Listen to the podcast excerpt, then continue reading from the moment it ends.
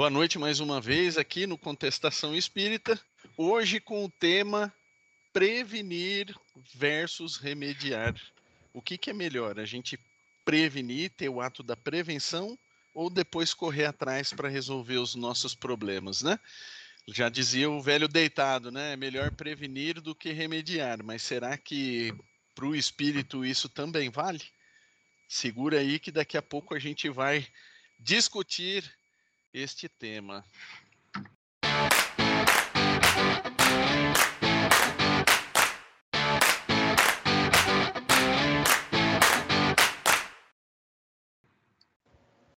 Bom, senhores, aqui eu peguei nos nossos temas, né? Prevenir e remediar.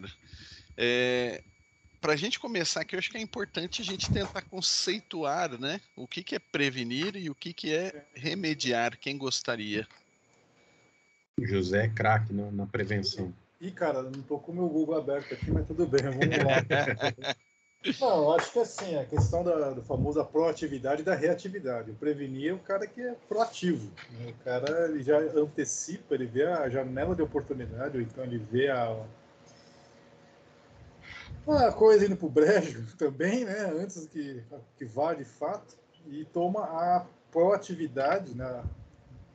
ações preventivas, que, pre, que prever, né? antever o resultado, enfim, a, a efetividade, a, a, ação a ser tomada. Agora, o remediável é, é a reação, é a reatividade. Aconteceu e vamos tentar ver o que a gente consegue fazer para minimizar o estrago. Mais ou menos nesse sentido. O timing tem um papel importante aí, então. Não sei se é o timing, assim, é, com certeza, porque é a questão tem a linha de tempo. Hum. A linha de tempo é fundamental. A prevenção.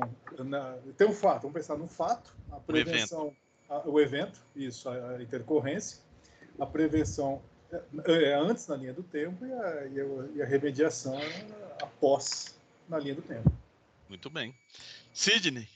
Eu acho que a gente, como brasileiro nato, a gente não tem a menor capacidade de prevenção, cara. A gente é muito imediatista para tudo. E tem a tendência é, a deixar explodir para depois tomar alguma atitude. É, depois que Inês já está morta, né? Eu, na minha vida prática, eu adoraria prevenir um monte de coisas, planejar e é, coisas práticas assim do dia a dia, sabe? pagamento de contas, é, agenda, essas coisas assim, eu gosto de ter planejado. Uhum. Agora, na parte pessoal, assim, na parte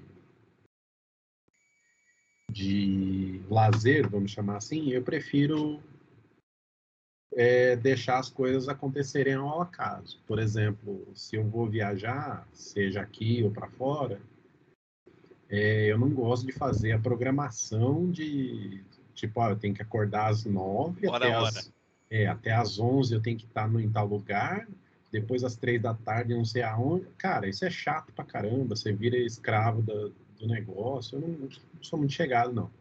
Sidney não gosta de viagem a lá CVC. Não.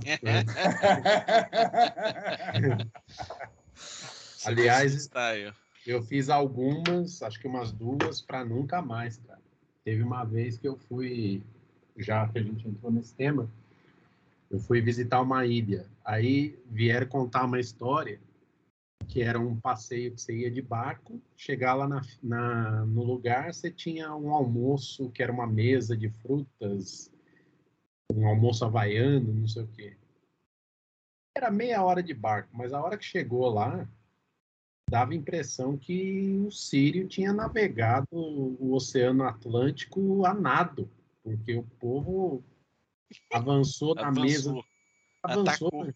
Exatamente, num, num tal jeito que eu falei, gente, mas que que é isso? A gente não tá passando fome. Aí do tipo, o que que era o almoço? Sobrou duas bananas, assim, sabe? Uhum. Pra mim e pra mocinha que tava comigo, né? Prêmio de consolação. É, aí na volta, para você ter uma ideia, o barco quebrou, para variar. aí tinha que esperar uma hora e meia até o outro barco passar e poder rebocar, né? Porque. Cadê as bananas nessa hora? Programado. Aí beleza, aí o outro veio, amarrou a cordinha lá e foi puxando. Só que puxando no meio da arrebentação. Então você imagina, quem estava atrás. Foi arrebentando. Chegamos no, na porra do pia para pegar o tal do ônibus.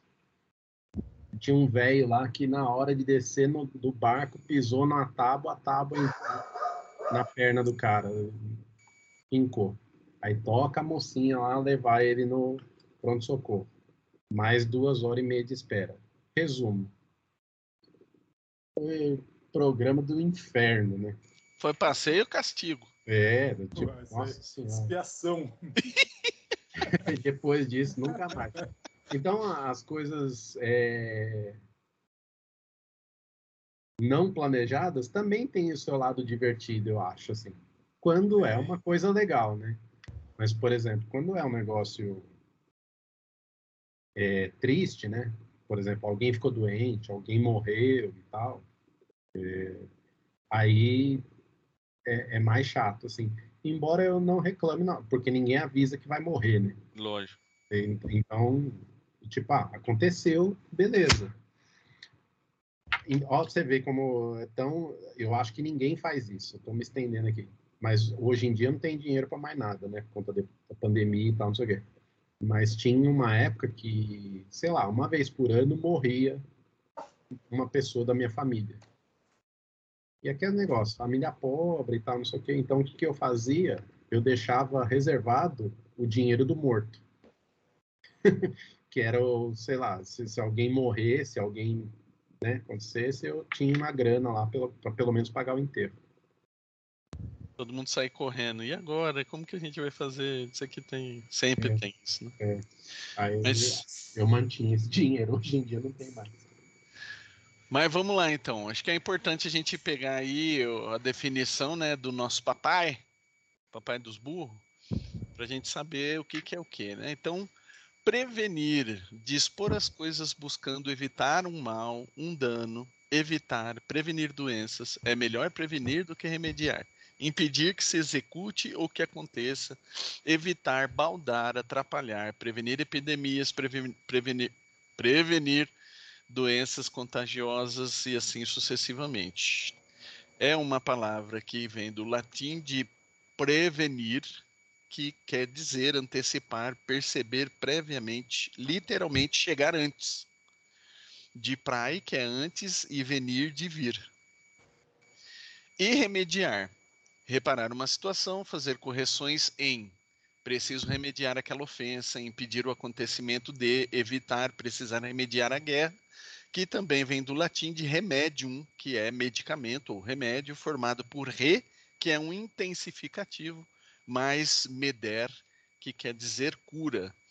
Ou seja, o que a gente acabou conceituando como prevenir e remediar está bem alinhado com o conceito, não tem nenhum distúrbio é, linguístico aqui para a gente trabalhar nisso. São duas palavras que fazem parte do nosso vocabulário e aparentemente a gente usa da forma correta, né? Mas como a gente acabou de comentando aqui, né? O Zé colocou a, a questão do prevenção é algo que a gente vai tomar atitudes agora para que a gente não sofra mais adiante e remediação é ocorreu o evento, tem que correr atrás do rabo agora para resolver as coisas, né? Fazer a coisa acontecer.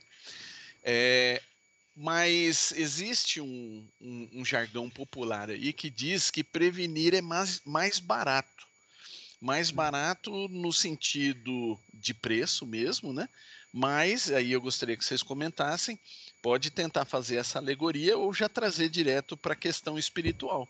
Prevenir espiritualmente vai sair mais barato? Qual que é o custo disso para a gente? Então, mas aí qual prevenção espiritual você está pensando? Prevenir no aspecto amplo da palavra, né? Tá, então, então, vamos lá. É aquilo que eu já comentei lá atrás, é que a Carla não está aqui, ela contar a história do que o Gandhi está visitando Hitler lá em Plutão, enfim. Cara, eu penso assim. Foi uma boa o Hitler ter encarnado nas condições que ele encarnou? Eu acho que não.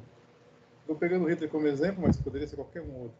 Cara, se eu chegasse para ele e falasse assim, cara, peraí, deixa eu ver, qual é a sua proposta? Ô, meu caro Adolfo, não vai rolar.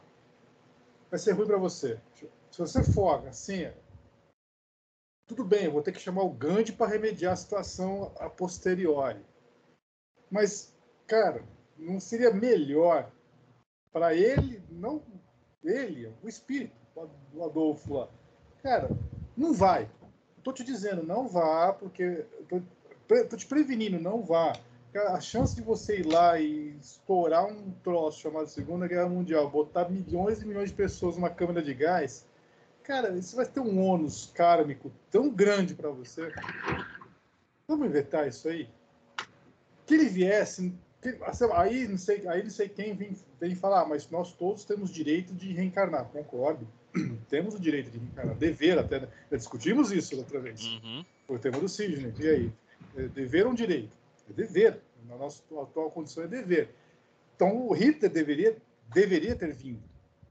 O que eu estou questionando não é que não estou impedindo a vinda. Estou impedindo as condições com que ele veio. O propósito com que ele veio. A finalidade, ou então a, o planejamento, enfim.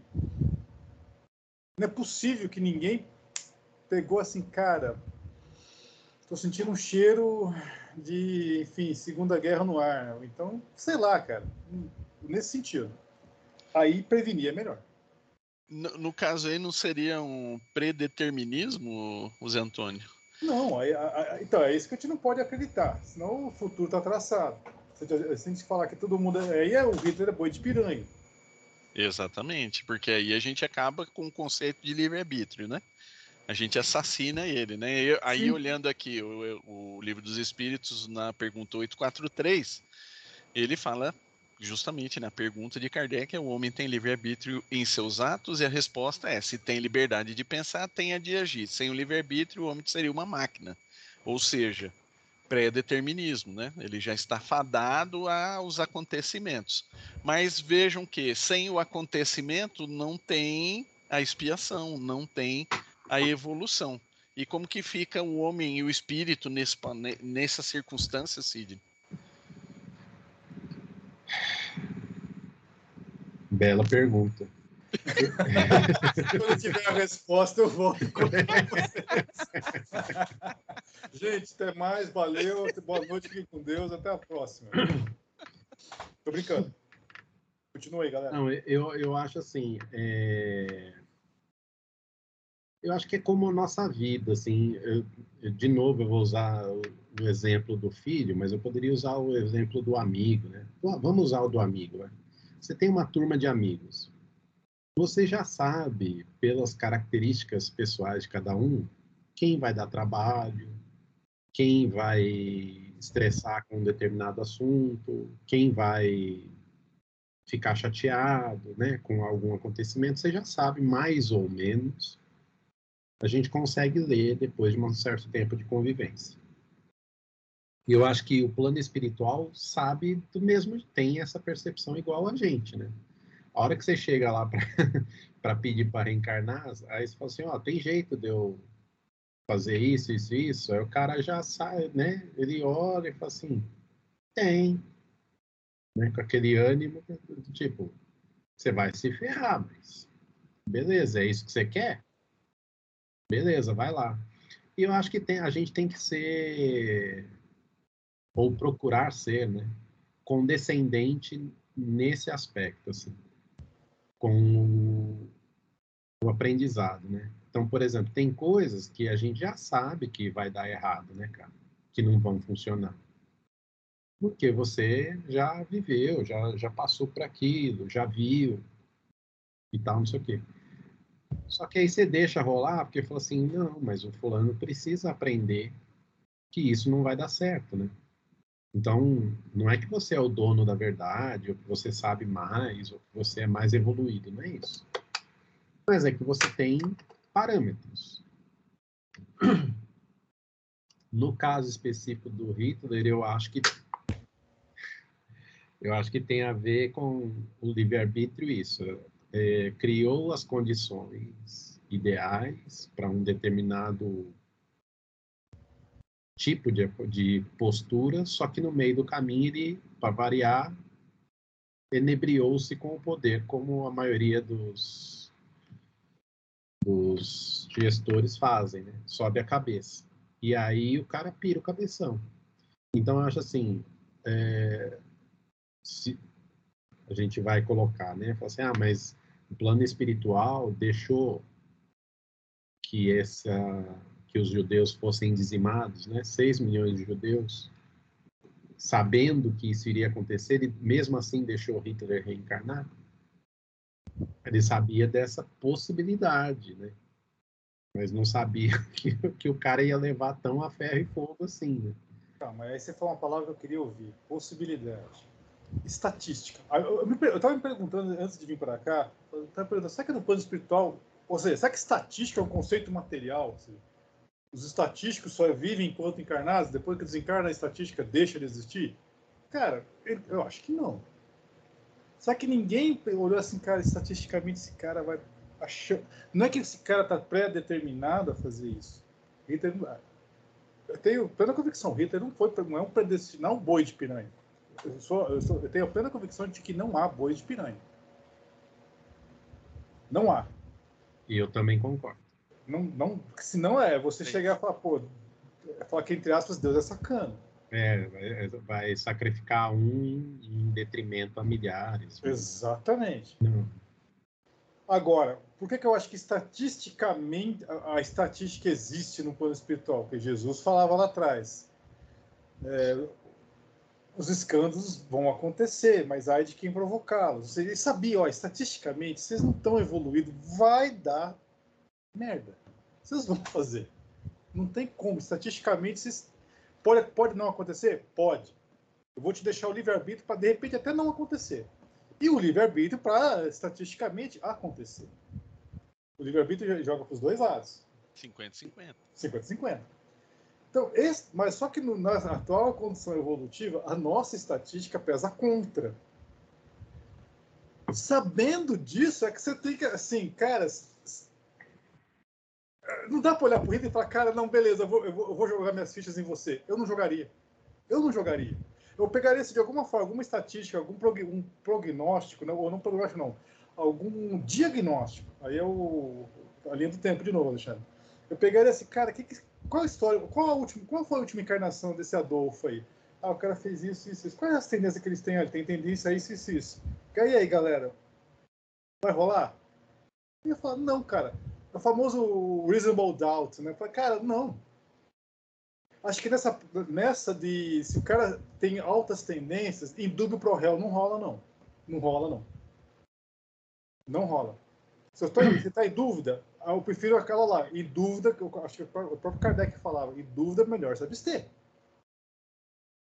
Cara, se, se, assim, não é possível que ninguém lá atrás ia botar a mão na Cara, você põe a mão, põe a mão no fogo pelo Hitler? Não, não vou pôr. Cara, então não deixa. Ah, mas ele precisa, ele precisa evoluir. Concordo não nessas condições.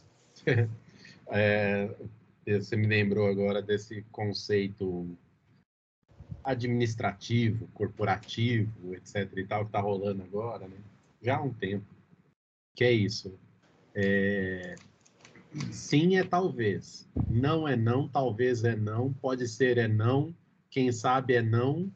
Então, é é uma brincadeira linguística, mas é, faz sentido para essas situações, assim, né? Quando uma situação, por exemplo, quando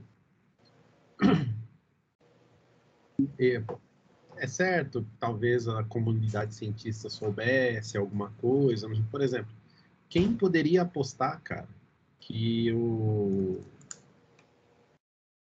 o como chama? O Covid ia causar a devastação que causou, cara. Entendeu? Se você perguntar um ano antes, ninguém sabia. Ninguém sabia que isso poderia acontecer. Se você perguntar seis meses antes, ninguém sabia que o muro de Berlim iria cair. Se você perguntasse é, seis meses antes, ninguém iria saber, ninguém sabia, ninguém poderia prever que Chernobyl a, acontecesse. Então, assim, é tudo. Eu, eu costumo atribuir a beleza da vida justamente a isso. A nossa encarnação é uma luta. Diariamente a gente se bate com, com os problemas e com as questões morais que temos e tal, não sei o quê. Mas basta um gesto para você mudar o cenário. Entende? E às vezes basta um acontecimento para pender para o outro lado também, né? Então, assim, o imprevisível, é, eu acho que é aí que está a beleza da vida. Você pode, você tem alguns controles da sua encarnação, da sua missão, dos seus objetivos e dos seus propósitos. Mas você não tem controle de, de tudo, né? Porque afinal de contas, você não é Deus, né? Então, eu acho que a beleza está justamente aí. A gente tem é, essa janela de 70 anos para transformar o acaso em benefício próprio. Seria ótimo se a gente conseguisse fazer. Sim, mas vamos brincar aqui. Me veio na, na mente aqui um, uma brincadeira, obviamente, né? O propósito é simplesmente para a gente exercitar as nossas mentes. Claro que a gente não tem essa resposta, obviamente. É, dois pontos. O primeiro ponto é, é existe esse ponto de inflexão que é aquele evento singular onde toma o caminho A ou o caminho B e não tem mais retorno? Existe. Esse é, o, esse é o, a primeira, a primeira questão. Não, eu concordo a segunda, também, é, a segunda é mal, e, se, e se, né, e se a probabilidade jogasse a favor e em vez de acontecer tudo que aconteceu, qual que seria o mérito do cidadão? Captaram? Não. Isso, olha, a gente tem ele como um modelo totalmente negativo, certo? Acho Sim. que é ponto pacífico, né?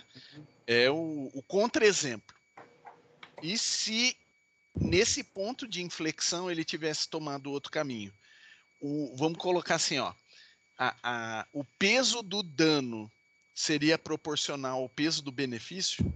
Óbvio que a gente não tem como saber, mas só para a gente elocubrar um pouquinho.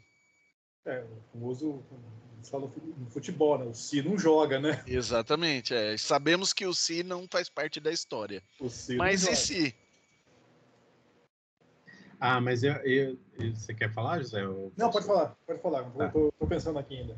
É, eu acho que não. Eu acho que o, a grandiosidade não, é, não está no gesto, está nas suas consequências, ou no fato. Né? Você só entende que um gesto é grandioso para o bem ou para o mal à luz do tempo. Não tem como naquele momento. Aliás, por exemplo, uma crítica, né? Os jogadores de futebol atual os caras já entram em campo dizendo assim: ah, hoje é o dia de fazer história, hoje é o dia que a gente não. Cara, desculpa, mas é uma, de uma pretensão sem tamanho, porque você não sabe. O, qual, qual, é a história importante? Você está é, jogando a seu favor, né? Você está colocando é, enfim, ah, no corporativo também as pessoas falam, fazem isso muito, né? Hoje é um dia grandioso para a gente, aí você vai ver, vendeu mil reais. Ah, tá. Por que, que é grandioso? Não, porque a gente conquistou um cliente. Eu tinha uma chefe, você ouvia ela falar, assim, ah, que projeto você está fazendo? Ela fala assim, não, a gente está fazendo uma peça para o saguão, saguão dos aeroportos brasileiros, que é da maior companhia de low cost, low fare no, no, país e tal, não sei o quê. Aí você ia ver a peça, era um banner. Entendeu? Só que contado do, do jeito certo, você entendia e falava assim, nossa, tá, tá fazendo um projeto grandioso, né? Então, é, é isso, né? Muito marketing, muita história para pouco fato, né? É... E às vezes eu acho isso. Por exemplo, o menor gesto, aliás, às vezes um, o gesto muito pequeno, ele causa consequências absurdas. Né? Como, por exemplo, a irmã Dulce, esses missionários todos? É um gesto, cara. é uma decisão. Vou ser missionário.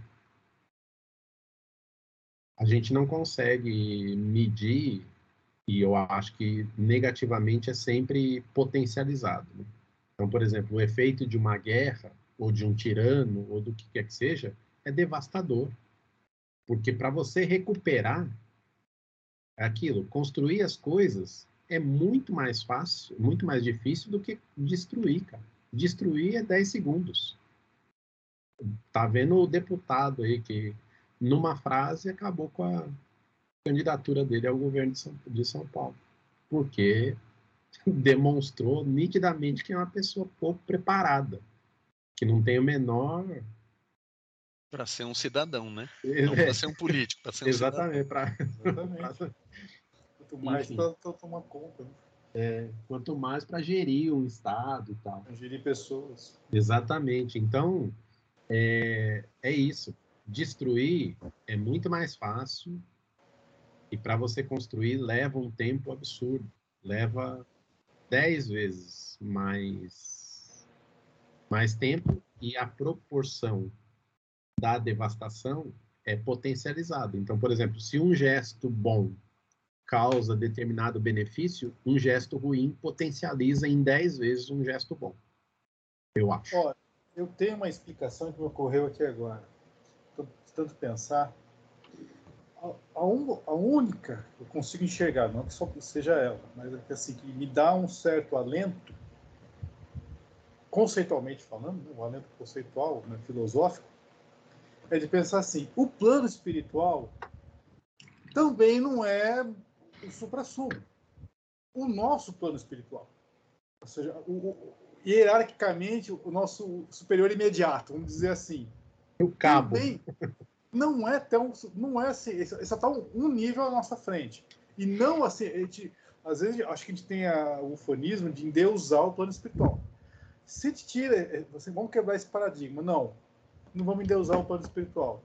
É, é gente como a gente. Talvez um pouquinho nível, um pouquinho de o fato de não estar na carne amplia um pouco a amplitude percepção, percepção, obrigado. Mas é gente como a gente e passível a errar, tão grosseiramente quanto nós. Aí chega o Hitler lá e fala: beleza, cara, o cara contou um, contou uma, jogou uma lábia lá, cara, pode, pode encarnar lá, você vai para a Alemanha, tal, não sei o quê. Uma hora você vai para prisão, mas na prisão você vai escrever um livro bacana, mas enfim, mas só que as pessoas vão pegar isso aí, vão distorcer, e você isso pode subir na. Não, ninguém percebeu isso. Ninguém percebeu isso. Por quê? Porque a gente, como a gente. Bye.